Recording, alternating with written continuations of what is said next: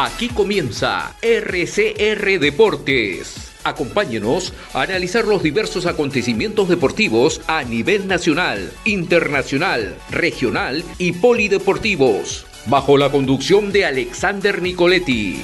Bienvenidos.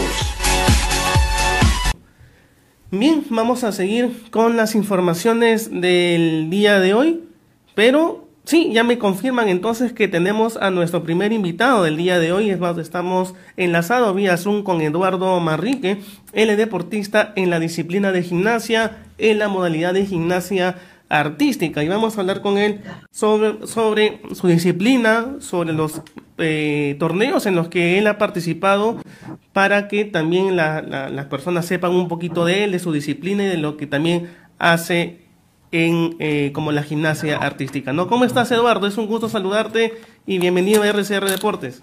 ¿Qué tal? Muchas gracias por la oportunidad de estar acá. No, Eduardo, gracias a ti por haber aceptado esta, esta invitación. Y primero, Eduardo, felicitarte por eh, lo que has eh, conseguido, no ser campeón sudamericano de gimnasia. Felicitaciones a ti por este logro que has obtenido y cuéntanos cómo te sientes al haber logrado este título tan importante como el ser campeón sudamericano.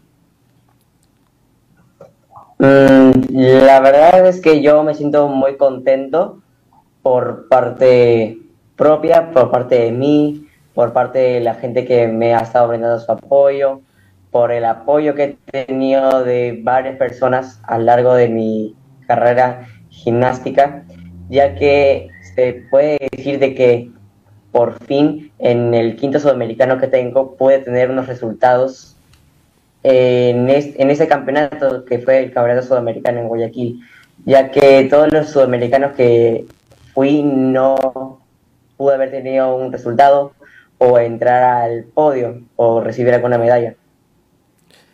Y bueno, este año pude haber hecho una diferencia y decir que el Perú tiene unas buenas esperanzas. Y sobre todo, eh, Eduardo, que tú eres muy joven, ¿no? Y estás, eh, a ver, eh, muy joven, estás consiguiendo cosas importantes, ¿no? Resultados importantes y sobre todo yendo al exterior a representar no solamente al país, porque tú también eres del Callao, si mal no, no me equivoco, eres del Callao y representas también a, al Callao y todo lo que se ha venido haciendo, los sacrificios que tú tienes y estás haciendo, se ven reflejados en estos resultados que has obtenido en Guayaquil. Y eso es importante también. Sí, la verdad es que desde que yo empecé en la gimnasia, desde los exactamente ocho años, en la Vía Deportiva Regional del Callao, mm, yo personalmente sí me he sentido apoyado por mi región, porque yo había iniciado mi, primer, mi primera competencia, una competencia nacional, con solo, se puede decir, siete, seis, ocho meses de iniciativa, ya que yo antes de hacer gimnasia artística, yo me dedicaba a hacer fútbol, porque a mi papá le encantaba la idea de que yo fuera un gran futbolista, pero a mí no me, no, no me, ¿cómo decirlo? No, no me agradaba, la verdad, hacer tanto fútbol, pero sí me divertí demasiado con mis amigos. Pero un día le dije a mi papá de que me quería dedicar a la gimnasia artística, ya que por dos semanas estuve haciendo fútbol y gimnasia artística. Y le dije a mi papá que me quería dedicar fijamente a la gimnasia artística. Y bueno, aquí estoy. La verdad es que desde 2016 he tenido demasiados encuentros emocionales, con la gimnasia artística y este gran deporte, la verdad es que me ha habido muchas fuerzas. Ahora, eh, Eduardo, ¿qué es lo más complicado en esta disciplina y en la modalidad de la gimnasia artística? Para ti, ¿qué es lo más complicado que hay? De repente los entrenamientos o cuánto tiempo tú le dedicas a entrenar para que puedas perfeccionar día a día tus técnicas y las tácticas que puedas tener. Bueno, lo más difícil que veo en la gimnasia artística, exactamente en la gimnasia artística, es las, las disciplinas y los, los, eh, los modos de lo que una persona puede acostumbrarse a hacer sus ejercicios. La verdad es que tener un ejercicio perfeccionado lleva demasiado tiempo, la verdad. Yo me acuerdo de que mi primer elemento difícil que mi entrenador me le enseñó a los 6 años, no, perdón, 10 años, me lo terminé, este, me lo terminé perfeccionando recién a los 11 años, terminé ese elemento con un año y medio de trabajo. Y la verdad es que ahora ese elemento lo hago como, como si nada, ya que todo, todo ese trabajo valió la pena.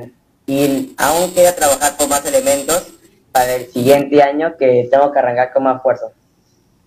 Y es importante lo que nos comentas, Eduardo, porque si bien es cierto, es un trabajo arduo, es un trabajo de días, de semanas, ¿no? Y hasta incluso de años para poder perfeccionar eh, algunos movimientos, algunas, eh, como bien lo digo, técnicas o lo que se pueda eh, necesitar en la gimnasia.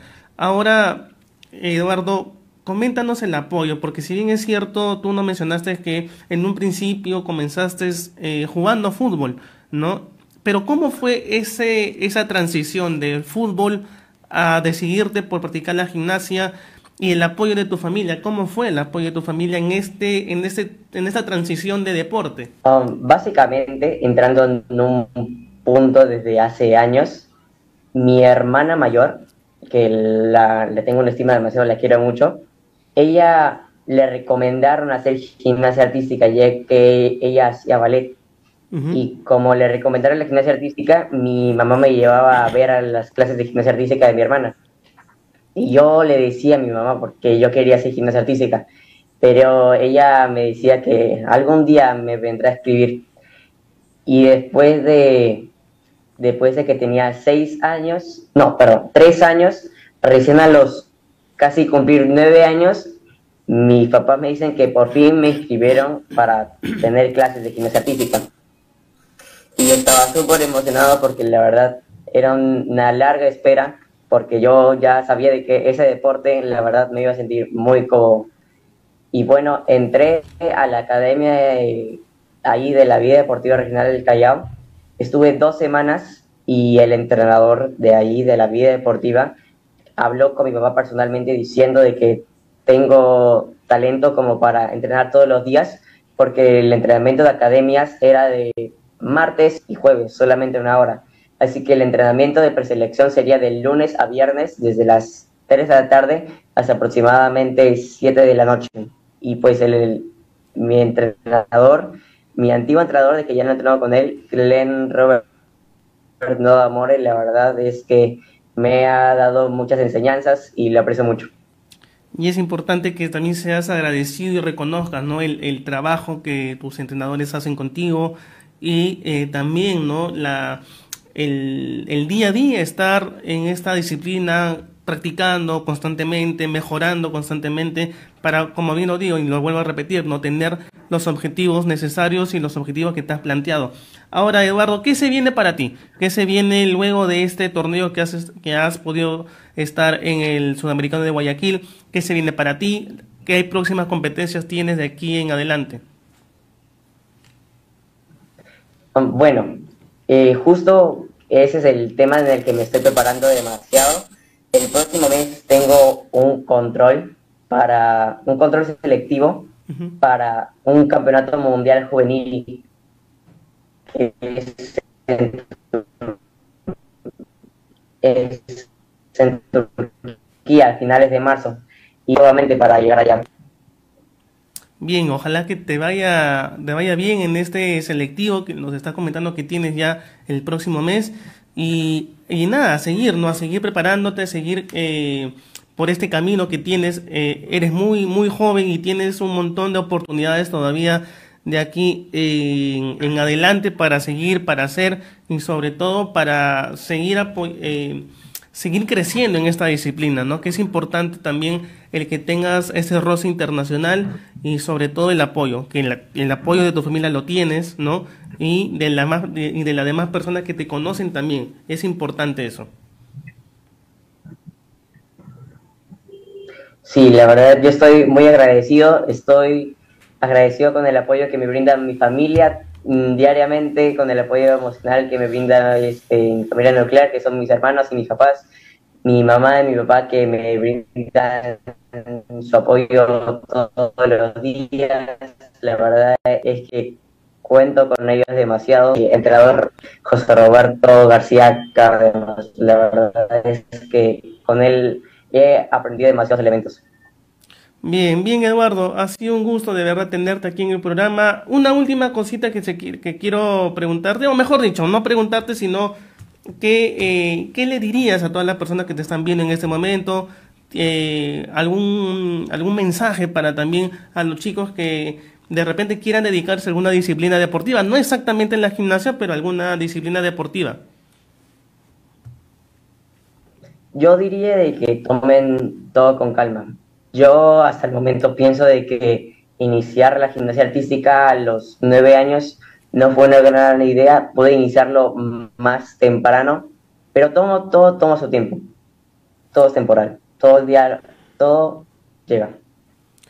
Bien, Eduardo, ha sido un gusto de verdad tenerte aquí en el programa. Muchísimas gracias por haber aceptado esta comunicación, esta invitación a RCR Deportes. Nuevamente te felicito por el logro que has obtenido, ¿no? En el sudamericano que se realizó en Guayaquil. Y nada, las puertas están abiertas del programa para ti, para que eh, seguir hablando de tu deporte, de ti y de los próximos eventos que vas a tener de aquí en adelante. Un fuerte abrazo, Eduardo, y muchísimas gracias por estar acá. Está bien, muchas gracias por darme la oportunidad de la entrevista. También agradecer a todo el equipo. Listo, Eduardo, muchas gracias. Un fuerte abrazo para ti. Ha sido eh, Eduardo Marrique, deportista en la disciplina de gimnasia, en la modalidad de gimnasia artística. Esto fue RCR Deportes. Retornamos mañana con más información del mundo deportivo.